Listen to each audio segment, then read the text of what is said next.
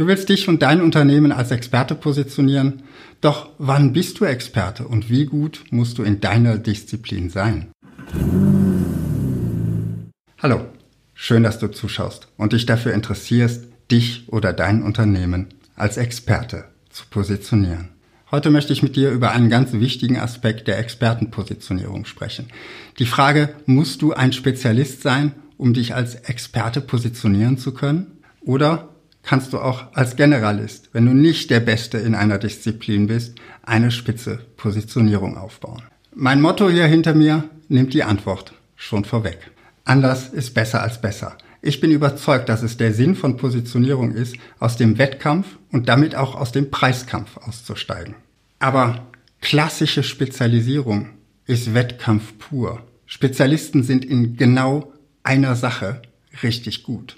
Und wenn jemand anders in genau dieser Sache eben besser ist, dann sind sie eben nur noch Zweitbester. Menschen kaufen aber nun mal lieber beim Besten. Also schlechte Aussichten für den zweiten, dritten und vierten. Im Wettkampf der absoluten Spezialisten schon. Es ist wie bei den Olympischen Spielen im 100-Meter-Lauf. Der Erste bekommt die Goldmedaille und den ganzen Ruhm.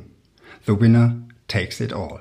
Nun bist du wahrscheinlich kein Weltklasse-Leichtathlet und ich bin es ganz sicher auch nicht. Also schauen wir uns mal ein Beispiel aus dem Business an. Musst du der weltbeste Programmierer sein, um ein Softwareunternehmen zu gründen? Ich glaube nicht und ich gehe sogar noch einen Schritt weiter. Vermutlich würde es dir sogar schaden. Denn um der absolute Spezialist in einer fachlichen Disziplin zu sein, musst du da verdammt viel Zeit reinstecken. Und vieles andere dafür vernachlässigen. Diese Art von Spezialisten nennt man dann auch Fachidioten. Super in einem Labor und vielleicht auch toll, wenn du sie für eine ganz bestimmte Aufgabe einstellen kannst, aber für deine Positionierung nicht geeignet. Doch worauf solltest du deine Positionierung als Experte dann aufbauen? Schauen wir uns dazu an, was dein Softwareunternehmen erfolgreich machen könnte. Zunächst mal ist Software ein sehr weites Feld. Das sollten wir ein bisschen einschränken. Wer soll deine Software denn benutzen? Und welches Problem löst deine Software? Sagen wir, deine Zielgruppe sind Elektriker, größere Elektriker ab 20 Mitarbeiter. Und du willst für sie eine Abrechnungssoftware schreiben, mit der sie schon per App auf der Baustelle alle wichtigen Informationen erfassen können. Da wäre es jetzt schon gut, wenn du ein bisschen Ahnung von Software hättest. Aber musst du dafür der beste Programmierer unter der Sonne sein? Und würde dir das überhaupt helfen? Welche Fähigkeiten brauchst du noch? Es wäre wohl nicht schlecht, wenn du ein bisschen was von BWL und wirtschaftlichen Zusammenhängen im Allgemeinen verstehst. Sonst wird das mit der Abrechnung schwierig und am Ende stimmen auch die Zahlen nicht. Vielleicht bist du ja ein Superbrain und hast BWL und Informatik studiert und dir nebenher zum Spaß noch ein paar Semester E-Technik reingezogen. Du kommst also frisch von der Uni und schreibst jetzt deine Software. Theoretisch weißt du ja, wie alles funktioniert. Wie erfolgreich wird diese Software wohl werden? Entstanden im Elfenbeinturm der Theorie. Frag mal einen Handwerker, was er über sowas denkt. Aber jetzt gibt es vielleicht einen Punkt aus deiner Jugend, der über deinen Erfolg und deinen Misserfolg entscheidet. Du bist in einem Handwerkerbetrieb aufgewachsen. Dein Vater ist selbst Elektriker und hat einen eigenen Betrieb.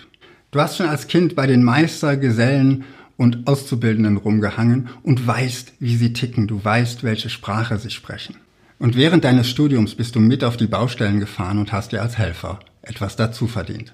Wenn du jetzt noch ein bisschen was über User Interface Design und Marketing weißt, dann stehen die Chancen richtig gut, dass dein Unternehmen ein Erfolg wird.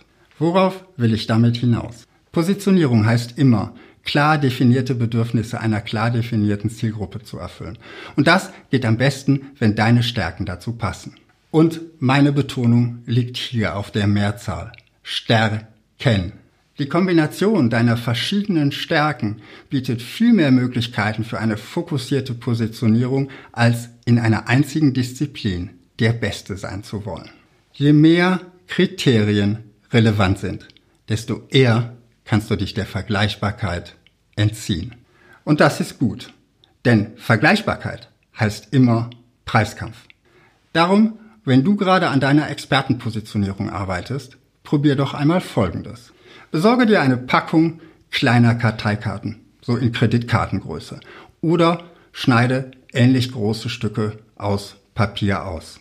Und nun schreibe auf jede Karte eine Stärke von dir. Oder etwas, wofür du dich brennend interessierst. Eine Leidenschaft, ein Hobby, etwas, in dem du dir vorstellen kannst, gut zu werden. Nicht zwingend Weltklasse, das wäre ja wieder Wettbewerb, aber doch besser als die breite Masse. Wahrscheinlich wirst du dann eine große Menge Karten haben. Mit Stärken aus deinem beruflichen Umfeld, aus deiner Persönlichkeit und auch aus deinen privaten Hobbys. Und jetzt schaue, wie du diese Stärken von dir kombinieren kannst. Breite sie auf einem großen Tisch aus und schiebe sie hin und her und schau, wo sich Kombinationen für deine Positionierung finden lassen. Ein Beispiel. Ich bin neulich im Internet bei einer Recherche über einen Musikerzahnarzt gestolpert. Er hat sich auf die Zahnbehandlung und den Zahnersatz für Blech- und Holzbläser spezialisiert. Das nenne ich mal eine ausgefallene und spitze Positionierung. Und sie ist mir im Gedächtnis hängen geblieben, obwohl ich gar kein Instrument spiele. Aber auf sowas kommst du nicht, wenn du nicht selbst Trompete spielst. Die Kombination von zwei völlig unterschiedlichen Interessen und Fähigkeiten führt zu einer Positionierung in einer Marktnische, die bisher noch keiner bearbeitet hat und die so einfach auch gar kein anderer bearbeiten kann. Darum lautet mein Impuls heute an dich, welche deiner Fähigkeiten kannst du für deine Expertenpositionierung kombinieren? Welche dieser Kombinationen macht dich einzigartig für deine Zielgruppe? Nächste Woche spreche ich mit dir darüber, was deine Positionierung mit einem Bildhauer zu tun hat. Wenn du dieses Video nicht verpassen möchtest, klick hier auf mein Gesicht in dem roten Kreis und abonniere Zeldas TV. Und wenn du jetzt sofort mehr über das Thema Positionierung schauen möchtest, dann klick hier rechts auf meine Playlist zum Thema. Bis dahin wünsche ich dir viel Erfolg in deinem Marketing.